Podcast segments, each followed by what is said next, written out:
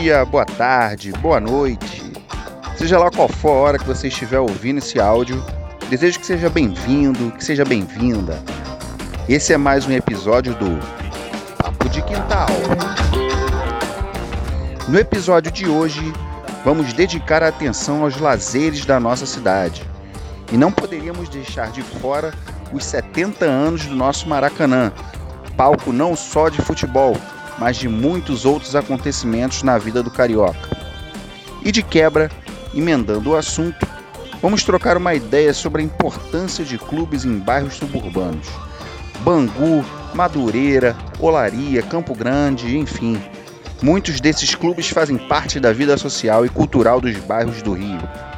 Para finalizar, ainda na linha do lazer, não podemos esquecer de falar desses importantes pontos de encontro das vizinhanças suburbanas, as praças. Como estão sendo cuidadas as nossas pracinhas pela cidade? Fica ligado que está começando mais um Papo de Quintal.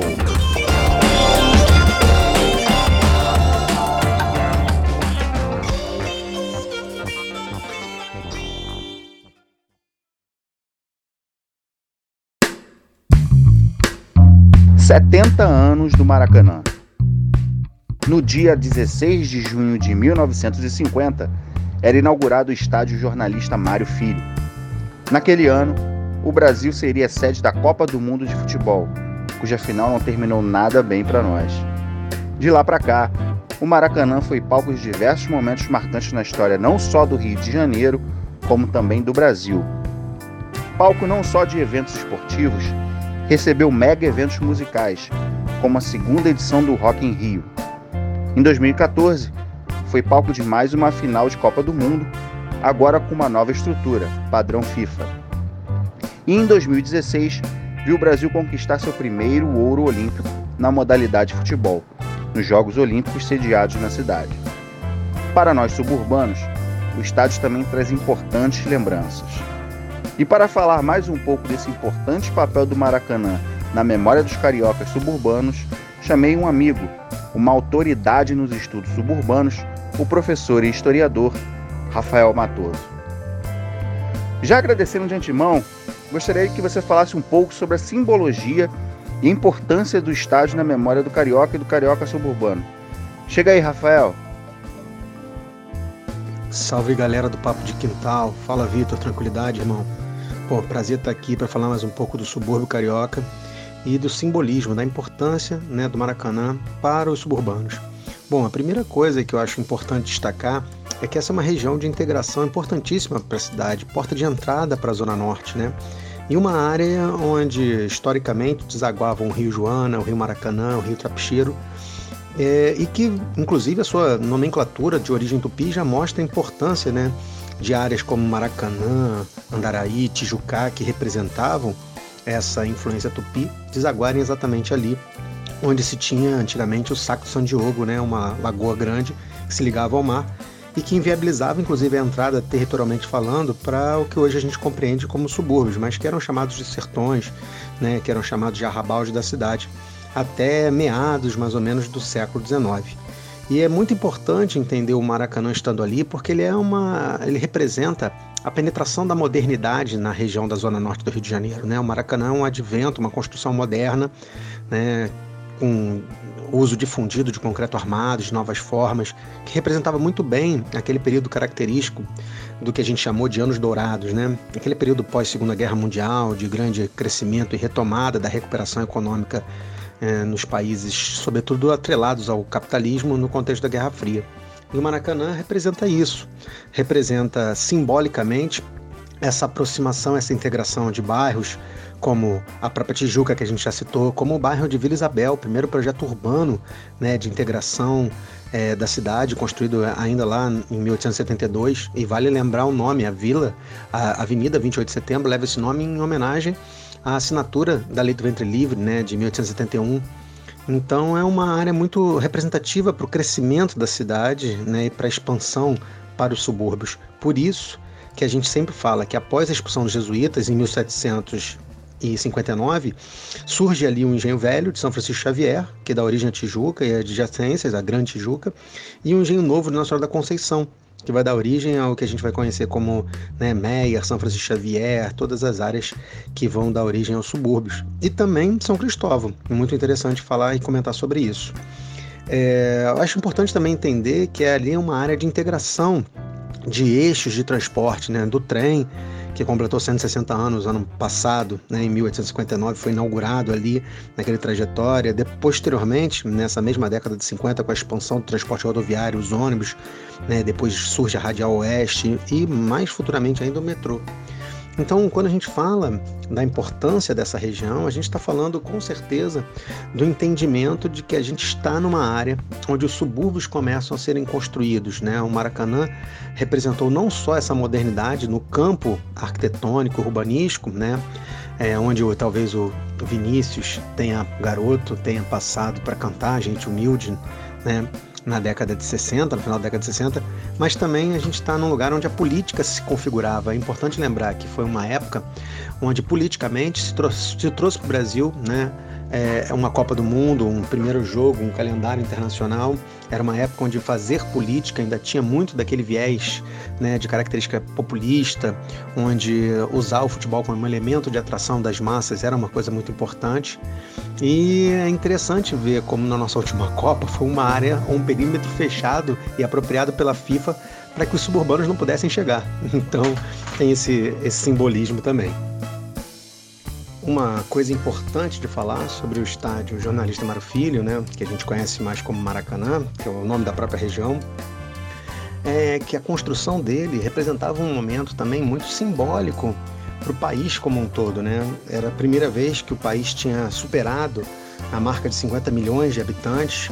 Era um momento que o Brasil queria mostrar um crescimento, uma modernidade, né? um contexto que até político era, politicamente falando, era um contexto importante porque marcava a saída do governo Dutra e a volta de Vargas ao poder, né? Já havia uma pressão para que isso acontecesse e pouco tempo depois de inaugurado, né, o próprio suicídio do presidente Vargas em 24 de agosto de 1954 e a entrada do governo JK e aí o que a gente vai chamar de anos dourados, né? Então o próprio estádio representava também um pouco disso, né, daquela fase, daquele momento onde a forma de fazer política passava por dialogar com as massas, o que a gente chamou de fenômeno populista, ou no caso especificamente do Brasil, né, o trabalhismo, que representava um momento de tentativa de, de aproximação das classes mais populares. Então o estádio também representava isso, né? E essa modernidade, esse signo de que o Brasil iria crescer, de que iria progredir, né, de que a sua arquitetura era imponente, ele surgiu com a missão de ser o maior estádio do mundo. É importantíssimo falar disso, né? É importantíssimo falar que o público do final da Copa do Mundo 50 bateu quase 190, praticamente 200 mil pessoas, né? Eu, eu lembro que os dados oficiais falam em 173 mil pagantes, mas uh, todo mundo fala que tinham mais 199 mil pessoas no estádio, 200 mil pessoas no Maracanã. Então isso também representava esse simbolismo né, do, de um Brasil que cresce, de um Brasil que avança, num cenário em que você precisava politicamente mostrar isso para a população, né, antes inclusive de pensar num projeto de transferência de capital para Brasília, qualquer coisa do gênero. Então a gente pode dizer que o Maracanã, né, nos seus 70 anos, ele não foi só representativo para o Rio de Janeiro, ele não foi só representativo para os subúrbios que viam ele como elemento de chegada, de entrada, mas foram representativos para a cidade como capital e para o país como um todo. Né? É, basta lembrar que quando a gente fala de futebol, internacionalmente falando, é, o Brasil é conhecido e reconhecido pelo Maracanã, que não só palco né, desse esporte que simboliza e que simbolizou através de uma construção social a nossa identidade nacional, mas também é, por outros eventos, como a gente já citou, e você vai falar também com a questão do Rock in Rio, a questão dos eventos públicos, né? A gente tem inclusive episódios complicados como a Universal encampando a, o Maracanã e outras questões mais concursos públicos e outras questões que utilizaram o estádio, né, como elementos de manifestações diversas né? E, e hoje ele chega aos seus 70 anos com toda essa representatividade. Vale lembrar, como bem diz o, o nosso amigo Luiz Antônio Simas, que lança um livro, inclusive, esse ano sobre os 70 anos de Maracanã, que Maracanã também foi sede, né, na década de 60, em 1963, de um encontro bem interessante, que foi é, a macumba no Maracanã, né? Foi o encontro da Confederação Espírita Umbandista do Brasil, que fez ali um, um seminário, né? E que lotou as dependências do Maracanã. Então é muito interessante perceber isso também. Eu não lembro agora quando foi o evento, eu acho que foi em 13 de maio de 1963. Então também é um estádio que tem em sua memória esse elemento importante para a gente é, ressaltar. E para você, enquanto suburbano, quais as suas memórias afetivas relacionadas ao Maracanã, Rafael? Eu sempre achei o Maracanã um ponto de referência, né, de que o subúrbio estava próximo quando eu vinha da zona sul ou do centro de outros lugares, né?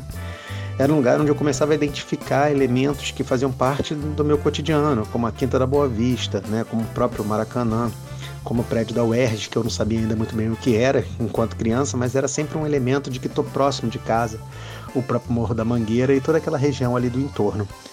E é importante falar sobre isso, que o Maracanã, né, com o tempo foi se mostrando para mim, e hoje em dia estudando a história urbana da cidade, um importante ponto de encontro e de ligação, não só da Zona Norte como um todo, através né, da chegada do trem, da chegada do metrô, né, da Radial Oeste, mas principalmente por ser uma área onde vários bairros suburbanos se conectam. Né? A gente pode falar do Engenho Novo, a gente pode falar da Tijuca, a gente pode falar de Benfica, São Cristóvão, onde eles vão se encontrando ali naquele ponto de transição entre a Praça da Bandeira, o antigo Matadouro, né? E o que a gente vai chamar de Cidade Nova, né? Bem, mas com relação às minhas memórias, eu, eu lembro de algumas coisas engraçadas com relação ao Maracanã. Primeiro, né, a gente tem que lembrar que o subúrbio tem poucos ainda, muito poucos equipamentos públicos de lazer com relação, em relação à quantidade enorme da população que habita essa região.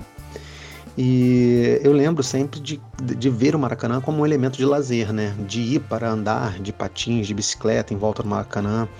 Porque nos subúrbios, principalmente nos meus subúrbios que eram muito próximos do Maracanã, nos subúrbios onde eu fui criado, entre o Encantado e o atual Engenho Novo onde eu moro, praças, né, para você ensinar, por exemplo, meu filho a andar de bicicleta são cada vez mais escassas, né? Eu sou da época que a gente se apropriava de terrenos baldios para jogar bola, ou então fechava a rua para fazer isso. E o Maracanã era uma possibilidade das poucas, né, onde o poder público se inseriu ali com uma finalidade específica durante a década de 50 mas que foi encampada de fato pela população, como hoje é o entorno em volta do Engenhão, por exemplo. E eu lembro, a minha, primeira grande memória que me veio à cabeça quando vocês me perguntaram sobre isso, quando o Vitor perguntou para o Papo de Quintal, foi lembrar de ver a chegada do Papai Noel, né? Aqueles mega shows que tinham lá. Eu, eu lembro da minha mãe né, me levar junto com meus primos, meus tios, é, para ver mais uma vez, né? Shows que tinham Trem da Alegria, Show da Xuxa, uma série de apresentações, até a gente ver o Papai Noel chegando de helicóptero, né?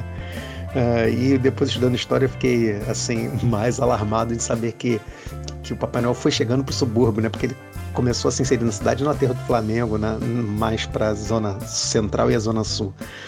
E eu também lembro de muitas coisas que são emblemáticas, que me representam muito enquanto suburbano, ao ir ao Maracanã, ver os jogos principalmente do meu time, do Flamengo de como era comum a gente ver pipa, como era comum a gente ver balão sendo solto, né? como era comum a gente comer cachorro quente, pipoca, né? Cerveja sempre, né? Já depois da minha maioridade do lado de fora.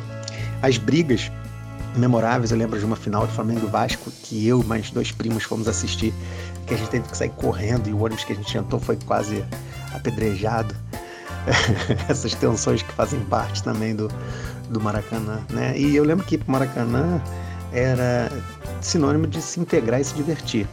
Por mais que a gente saiba que ele foi construído com uma perspectiva, e é muito bom lembrar do trabalho do Simas sobre isso, que está inclusive lançando um livro agora, foi construído com uma perspectiva de, de, de certa forma, de segregação, porque existiam lugares diferentes para a população né, ocupar.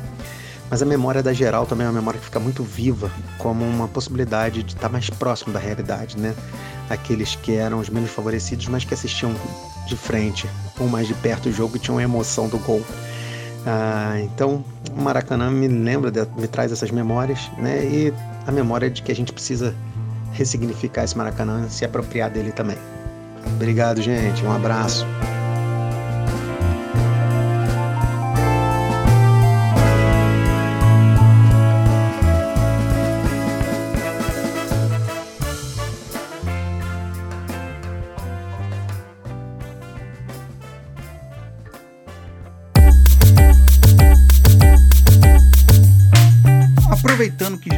Falando do maior estádio da cidade, não posso deixar de falar dos estádios dos subúrbios cariocas. Eu mesmo morei em frente para um, o estádio Antônio Mourão Vieira Filho. De nomes vocês sabem qual é?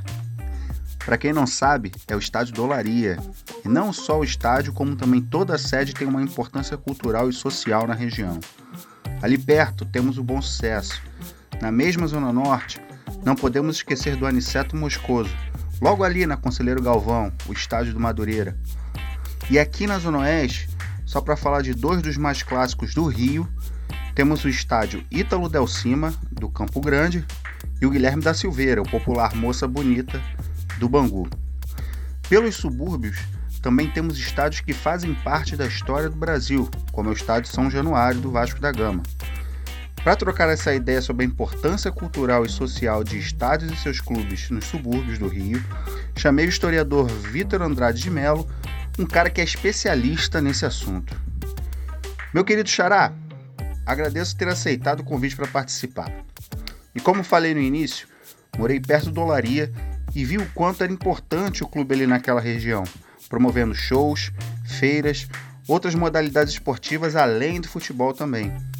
Queria que você comentasse um pouco sobre essa questão de futebol clubes e Atlético clubes na vida sociocultural dos subúrbios cariocas.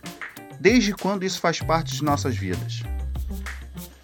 Saudações, Vitor, saudações, colegas. É um prazer enorme falar sobre esse tema. A fundação de clubes por toda a cidade, inclusive no subúrbio, é um indicador dos processos de urbanização e dos processos também é, de degradação urbana pelas quais vem passando muitas cidades, entre as quais é, o, o, nosso Rio de Janeiro. É, a fundação de clubes é, no subúrbio é, é diretamente ligado ao processo de conformação da própria região. É uma região que é marcada pela heterogeneidade e por apelação de grupos sociais distintos, estratos sociais é, distintos. Esses clubes, eles, muitos clubes suburbanos são formados na década de 10 e 20, quando há um grande, uma grande difusão do futebol por todo o território da cidade. E pelos subúrbios do Rio de Janeiro isso foi muito rápido. Nas décadas de 10 e 20, já havia em torno de seis ligas é, englobando clubes do subúrbio, para além das ligas metropolitanas, é, que contavam eventualmente também com a participação é, é de clubes do subúrbio. É, para se manter nessas ligas, para manter a prática do futebol, é, houve exigências que esses clubes viessem a construir estádios. inclusive, alguns clubes acabaram se afastando de algumas ligas porque não tiveram é, condições de, de, de, fazer essa, essa construção.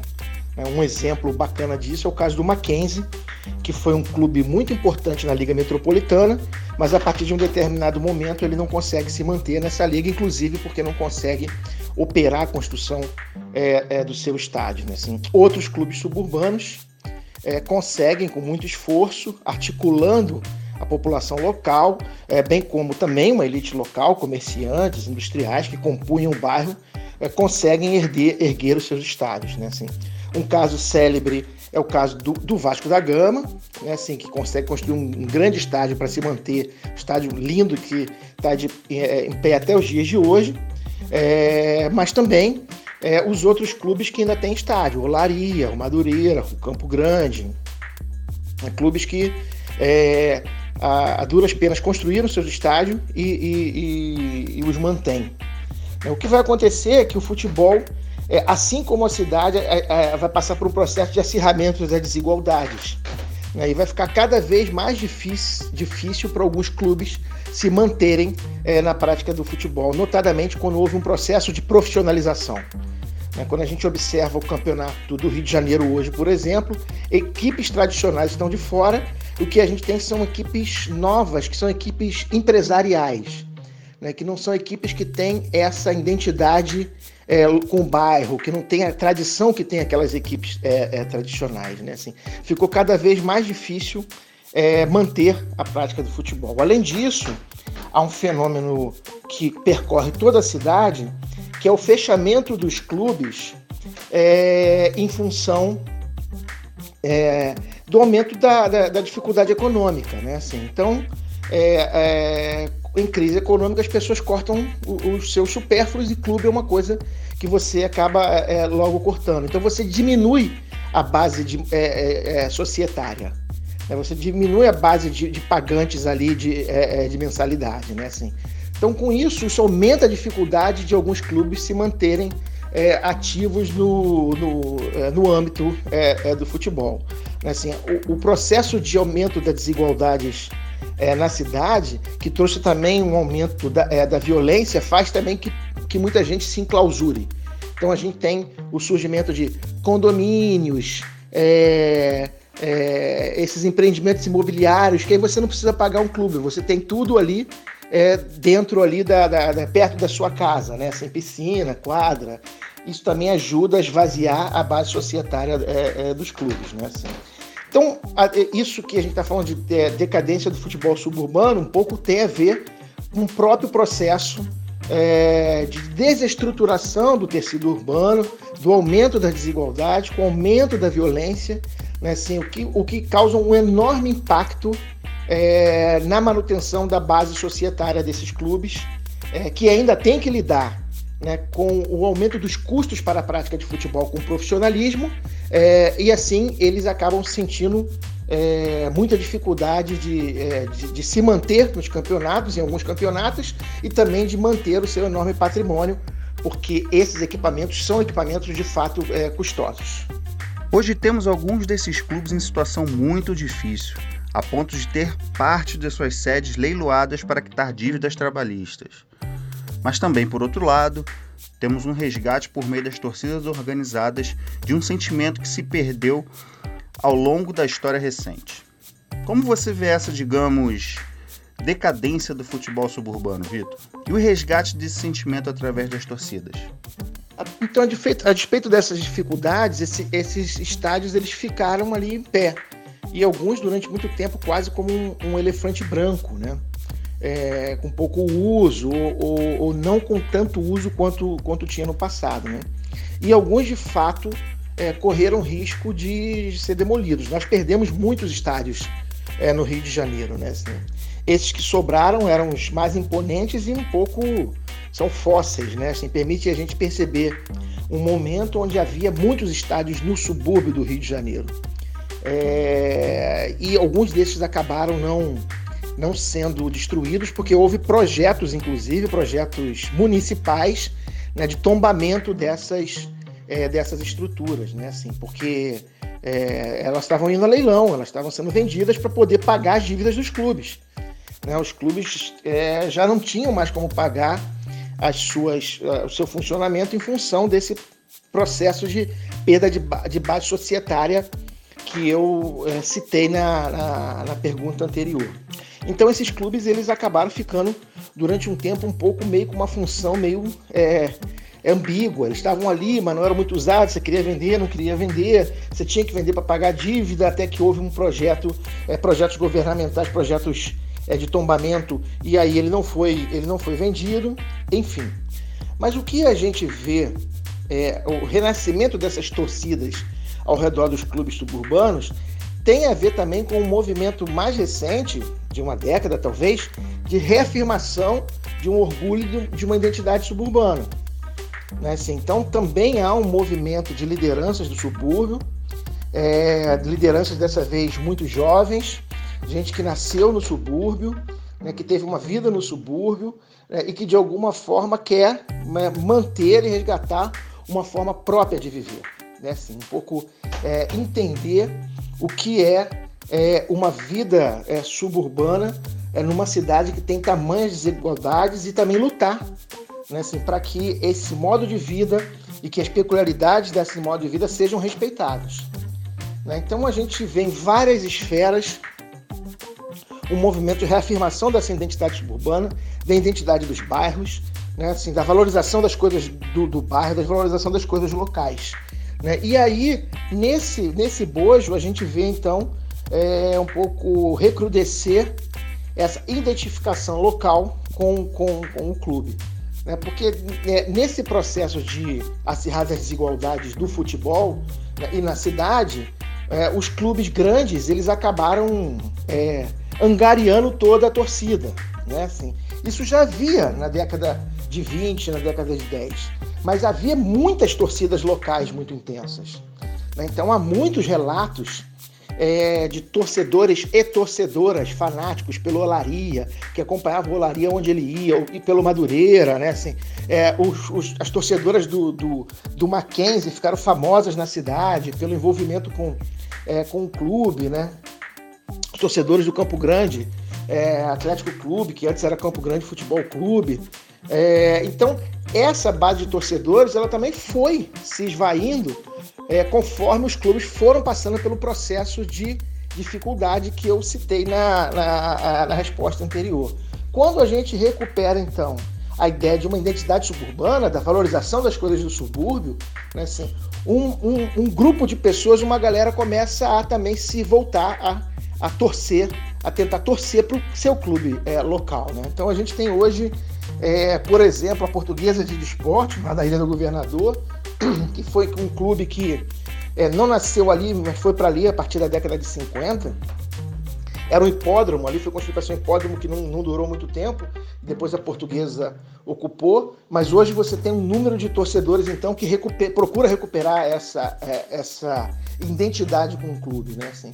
E aí você vê é, em vários clubes é, desses esse movimento. Né, assim. Então eu diria que o, o recrudescimento, o fortalecimento dessas torcidas dos clubes suburbanos tem a ver com uma identidade com o clube, uma identidade com, com o bairro. Acho que essa é uma questão central a entender. É, clubes suburbanos tem a ver com a identidade do subúrbio. Clube de bairro tem a ver com a identidade do bairro. É possível contar e perceber a história do bairro e a história do subúrbio pela história dos seus clubes né, assim, pela história do clube local, pela história daqueles clubes que representaram de alguma, é, de alguma maneira é, o subúrbio. É um, um, um tema para pensar na cidade, um tema de investigação que me parece incrível, é, ao qual eu tenho me dedicado aí nos últimos anos.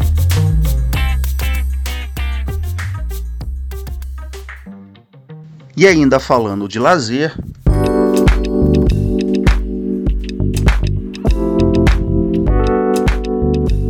para pensarmos em um contexto de pandemia e para pós-pandemia. Na semana passada tivemos a reabertura de shoppings na cidade do Rio de Janeiro. Foi nessa onda que o Norte Shopping, o maior da cidade, precisou ser interditado por excesso de clientes logo no primeiro dia dessa retomada das atividades. Os corredores estavam cheios de fila, principalmente para lojas de telefonia. E entre diversas questões abertas por essa situação, levantamos uma observação: a falta da diversidade de lazeres nos subúrbios do Rio. Uma das explicações de lotação dos shoppings nos subúrbios talvez esteja na falta de opções de lazer. Tá aí esse, entre aspas, tesão por shopping? Porque veja bem, nas orlas a lotação é nos calçadões. A preocupação é nisso. Há ali oportunidades de contato com ar livre, manutenção constante de praças, diversidade de comércios e opções. E nos subúrbios? Muitas praças destruídas, sem manutenção. Nas nossas orlas, nas baías de Sepetiba e da Guanabara, são poluídas. E para termos acesso a esse tipo de diversidade, temos que ir para a Zona Sul. E aí reabre o shopping, muitos voltam para essa única, entre aspas, opção para comentar essa questão dos lazeres nos subúrbios do Rio, chamei o meu amigo Everton Gomes, criador do coletivo Boa Praça. Seja bem-vindo, Everton. Explana para nós aí, companheiro. Dá um parecer dessa degradação das oportunidades de lazer em vários pontos da cidade do Rio. E claro, que é muito mais perceptível nos subúrbios. Fala, gente. Fala, Vitor. Que bom saber que você criou aqui um espaço para a gente poder discutir um pouquinho sobre o subúrbio carioca, Vitor. O subúrbio carioca que vem sendo abandonado durante tantos anos por diferentes governos. Não dá para a gente especificar o governo é, X ou Y, mas a gente sabe que o subúrbio carioca ele vem tendo aí sempre um pouco de menos cuidado por parte de diferentes governos. É fundamental que o cidadão suburbano ele se organize e lute para a gente resgatar as áreas de lazer, as áreas comuns, as áreas verdes, que são tão especiais e necessárias especialmente no subúrbio carioca, que, como muito bem colocado na pergunta, não tem a mesma infraestrutura de entretenimento, de lazer, que outras áreas da nossa cidade, como por exemplo você citou a Zona Sul. Já tem ali uma estrutura consolidada, tem muitos centros culturais, tem cinemas, tem shoppings. Né? Então a gente precisa é, olhar com um pouco mais de carinho para as áreas verdes, né? os parques, as praças, para que eles possam também gerar um impacto na qualidade de vida. É, e aí, nós do coletivo Rio Boa Praça, nós funcionamos dialogando é, com os moradores do Rio de Janeiro exatamente para mostrar para si, esse morador, para o cidadão carioca, qual é a importância do cuidado dessas áreas que são áreas verdes, áreas comuns, são tão especiais. Você imagina só, muitas vezes os idosos, Vitor, e aí serve para a Zona Sul, serve para o subúrbio, muitas vezes eles perderam todos os seus amigos ao longo da sua jornada de vida. Né? Perderam suas companheiras, seu companheiro, né? perderam é, tudo que construíram ao longo de uma vida, né? perderam a perspectiva do mundo em que eles cresceram. E muitas vezes eles só têm ali a pracinha para se sociabilizar, para ter contato com outras pessoas, né? para jogar, jogar dama, jogar um carteado, brincar de dominó. Muitas vezes aquele espaço para ele é um espaço é, sem o qual ele não vive. E a gente não sabe dar a devida importância para esse espaço, inclusive do ponto de vista da saúde, da saúde mental. Né? Nós sabemos hoje que muitos estudos apontam que cidades que têm é, mais verde, que têm mais áreas verdes, são cidades mais felizes. Hoje é mais importante para a felicidade você ter uma cidade com áreas verdes do que você ter uma cidade rica, por incrível que pareça. As pesquisas dizem hoje que a sensação de morar numa cidade mais verde é muito melhor do que uma cidade, é, do que a sensação que as pessoas têm é, ao ganhar dinheiro. Então, nós queremos construir cidades mais felizes. E hoje isso é negado ao cidadão do subúrbio carioca. Né? O cidadão do subúrbio carioca tem visto ao longo dos anos o abandono dos seus espaços públicos, das suas áreas verdes. E aí eu quero citar aqui uma área ali na Leopoldina, ali na Penha, que é o Parque Ari Barroso. A Penha hoje né, sofre o impacto é, de um processo de empobrecimento e de ampliação da violência, e uma das áreas mais importantes para aqueles moradores, que era o Parque Ari Barroso, hoje ele se encontra completamente destruído, né, sobre escombros, literalmente sobre escombros, é, porque a prefeitura é, não tem a capacidade de cuidar daquele espaço e permitiu ali a alocação de uma UPP, que deveria ser um espaço transitório, que se tornou permanente. A UPP pegou fogo, tem os escombros da UPP e hoje você tem um grande estacionamento a céu aberto degradando todo o parque. E assim como a, a, o Parque Eri Barroso, você tem outras experiências. Por exemplo, a implementação do BRT é, na região da Leopoldina, ali especialmente é, pegando os bairros ali de Ramos, por exemplo, impactou muito é, aquele bairro. E muitas praças foram é, destruídas para se implementar o BRT. Né? O BRT é um, é um, um sistema que foi voltado para construir uma mobilidade melhor para os cariocas né? Não estou hoje avaliando a sua qualidade ou não, mas estou dizendo que ele foi pensado dessa forma, mas que destruiu muitas áreas verdes, muitas praças. Essas praças não foram reconstruídas. Hoje o cidadão de Ramos, por exemplo, ele carece de áreas como essa. E a gente sabe que a falta de contato com áreas verdes, por exemplo, é, produz impactos muito negativos na saúde, por exemplo, da criança do adolescente. Existe um estudo do Instituto Alana que fala de uma nova doença, que é o déficit de natureza, provocado pela falta de contato é, ao longo da infância e adolescência com áreas verdes da nossa cidade. Uma cidade cada vez mais construída a partir do preto do asfalto ou do cinza do concreto precisa muito de parques, praças. E os nossos, especialmente no subúrbio carioca, estão abandonados. Então é importante que o cidadão carioca, que o suburbano, ele tome atenção sobre isso para que a gente possa lutar unidos pela requalificação desses espaços, trazendo de volta lazer, trazendo de volta alegria para todas as áreas da nossa cidade. Vou só finalizar falando mais uma vez aqui é ali de Ramos, né? A, a, a famosa praia da Mariangu, que depois se tornou o, o, a praia de Ramos, ou hoje o piscinão de Ramos. Quem frequenta ali depois da recuperação daquela área vai ver que ela também se tornou um grande espaço de abandono. Né? Aquilo que ressurgiu, que foi para a mídia, que foi muito legal e trouxe muita alegria, hoje está completamente abandonado e degradado de novo, o que é uma grande tristeza. E assim há várias outras áreas verdes da nossa cidade, vários parques, várias praças que são fundamentais para o entretenimento, para o lazer, para a qualidade de vida do carioca e do suburbano especial. É isso. É, terminado meu tempo, um grande abraço para você, Vitor, um grande beijo para todos que nos assistiram, nos escutaram e quero convidar cada um de vocês para visitar lá nossas redes sociais do coletivo Rio Boa Praça. Basta procurar no Twitter, Facebook, Instagram, arroba Rio Boa Praça, que vai ser um grande prazer conversar com vocês e reunir mais pessoas para lutar pelo resgate dos parques e das praças da cidade do Rio de Janeiro. Grande abraço!